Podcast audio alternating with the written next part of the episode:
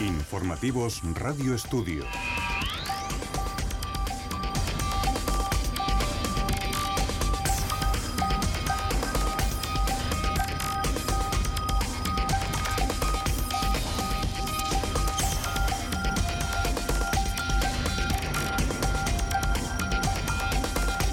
Muy buenas tardes, saludos de nuevo de Rosa Echevarría desde los servicios informativos de Radio Estudio. Cuando pasa un minuto de las 2 de la tarde, es momento de acercarnos a toda la actualidad de este martes 6 de febrero. Una jornada que amaneció muy fresca, en la que el sol ha ido poco a poco elevando los termómetros hasta los 15 grados, que es lo que marca aquí ahora y ahora en la Plaza Mayor de Torre la Vega. Y nos vamos a ir lo primero hasta la Agencia Estatal de Meteorología para conocer la previsión del tiempo para esta segunda parte de la jornada Nos lo cuenta Iván Álvarez. Buenas tardes.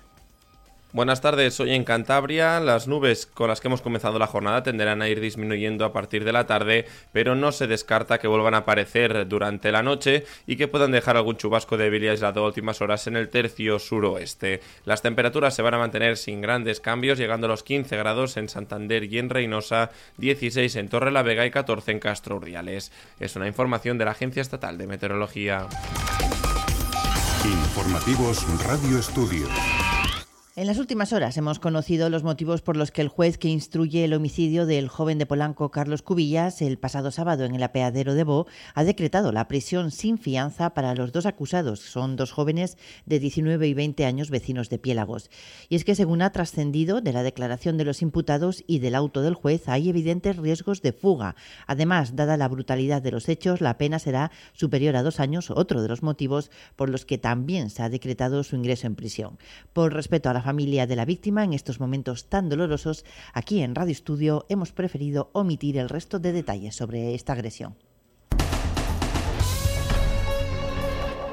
El Ayuntamiento de Torre la Vega volverá a sacar de nuevo a licitación el proyecto para la mejora del centro de lavado y desinfección de vehículos del Mercado Nacional de Ganados. ¿El motivo? Pues un error en el proyecto redactado por una empresa externa que se olvidó de incluir en el presupuesto el coste de retirar una cubierta de fibrocemento de amianto.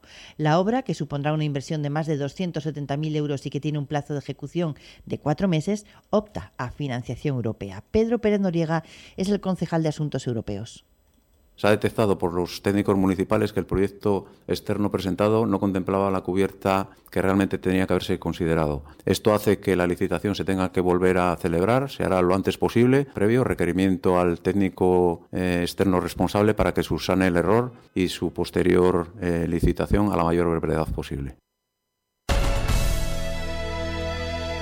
2.336 euros ha recaudado, hoy la Cooperativa de Enseñanza El Salvador de Barreda en la segunda marcha solidaria contra el cáncer infantil celebrada esta mañana. Una marcha que arrancó a eso de las 10 de las instalaciones del centro para llegar en torno a las 11 horas a la Plaza Baldomero Iglesias, en la que participó toda la comunidad educativa y numerosas familias. La recaudación para la investigación de esta enfermedad se entregó a la presidenta de la Asociación Española contra el Cáncer en Torre la Vega, Ana Barca, quien se mostró así de agradecida. Y bueno, estamos súper agradecidos al Colegio El Salvador. Esto no es el primer año, el año pasado ya hubo otra marcha, pero ellos vienen, los chicos en el Colegio Salvador hacen cooperativas que destinan el dinero a distintos proyectos y a la Asociación Española contra el Cáncer nos lo llevan destinando como hace, mm, os voy a decir, siete años, con lo cual es que más agradecidos no podemos estar y que, y que chicos tan jóvenes estén tan mentalizados con una enfermedad como esta, pues estamos muy orgullosos de ellos, de su solidaridad. Torrelavega va a ofrecer durante estas próximas vacaciones escolares de carnaval, del 12 al 16 de febrero, un programa de ocio infantil y juvenil que bajo el título Torrelavega Lúdica se celebrará en las instalaciones de la Casa de la Juventud, en uno de los pasadizos de la calle Joaquín Cayón. Serán actividades gratuitas para chavales jóvenes y niños y jóvenes de entre 5 y 18 años en horario de mañana y tarde. Nos da más detalles el concejal de Juventud, Nacho González desde los 5 hasta los 18 años. Una programación gratuita que incluye ludoteca en horario de mañana de 8 y media a 14 horas para niños y niñas entre 5 y 12 años. Previa inscripción en www.torrevegaludica.es. Las inscripciones se pueden realizar desde hoy mismo. Y por la tarde, de 5 de la tarde a 8, juegos de mesa y videojuegos, con entrada libre hasta completar aforo y dirigido a niños y jóvenes de 5 a 18 años. Y seguimos con propuestas de cara a estos próximos días aquí en Torrelavega. El viernes 9 de febrero habrá una fiesta solidaria con el Alzheimer que tendrá lugar en la pista cubierta de la llama entre las 5 y las 8 de la tarde. Habrá hinchables, pintacaras y chocolate al precio simbólico de un euro. Todo lo recaudado se destinará a la Asociación de Familiares de Enfermos de Alzheimer de Cantabria. Borja Sainz Ahumada es el concejal de Participación Ciudadana desde las 5 de la tarde hasta las 8 en la pista de la llama. Con esta iniciativa pretendemos fomentar la igualdad infantil, además de acercar a la población más joven la realidad que padecen las personas con Alzheimer y otras demencias. Con esta iniciativa comenzamos el periodo festivo de carnaval.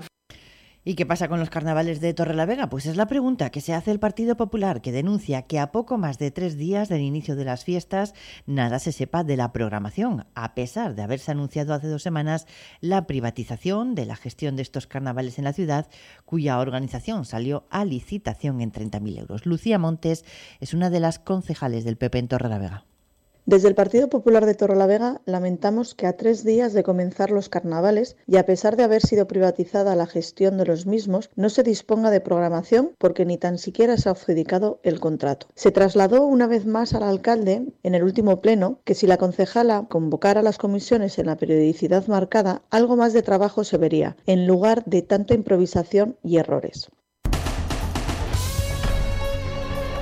Cerramos el bloque de informaciones locales y damos una fecha que pueden ya apuntar en el calendario los estudiantes de segundo de bachillerato. Las pruebas de evaluación del bachillerato para el acceso a la universidad, la EBAU, se celebrarán en Cantabria del 5 al 7 de junio en convocatoria ordinaria y del 3 al 5 de julio en extraordinaria. Este año las pruebas se realizarán en 14 sedes repartidas en seis municipios cántabros, un modelo que se instauró en los exámenes de 2020 por la pandemia y que la comisión ha decidido mantener a la vista de los buenos resultados. Dos de la tarde y ocho minutos pasamos a la actualidad comarcal. Empezamos en Polanco, donde los árboles frutales y de forma especial el manzano, el peral y el cerezo han acaparado el 70% de las peticiones de la campaña de reforestación Polanco Verde, en la que se han repartido 413 ejemplares este año. Las peticiones de árboles han vuelto a marcar otro récord. Al aumentar un 10% respecto al año pasado, también ha crecido el número de familias participantes, que ha pasado de 130 a 137. Isabel Herrera es la concejal de Medio Ambiente de Polanco.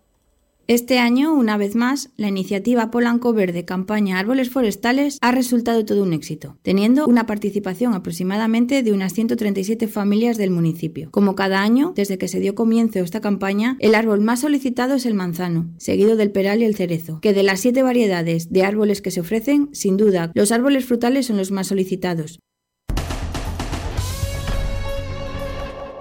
Y miembros de las mesas de movilidad de Cantabria, de la Plataforma para el Transporte de Enseñanzas No Obligatorias y Familias de Bodepiélagos han propuesto al alcalde, a Carlos Caramés, la implantación de un proyecto piloto para solucionar el problema del transporte escolar hacia los centros educativos y universitarios de Santander. Así lo han informado estos colectivos que han sugerido al regidor que estudie con los consejeros de Educación y de Fomento este proyecto piloto que las familias afectadas facilitarán entregando un dossier con información relativa al número de alumnos, lugares de origen y destinos que se enviará antes del 15 de febrero. Dos de la tarde y diez minutos. Las noticias regresan a las cinco y continúan en nuestra página web y en redes sociales. Les dejamos con más actualidad en clave comarcal. Nos acercamos, como todos los martes, hasta Polanco. Buenas tardes. Informativos Radio Estudio.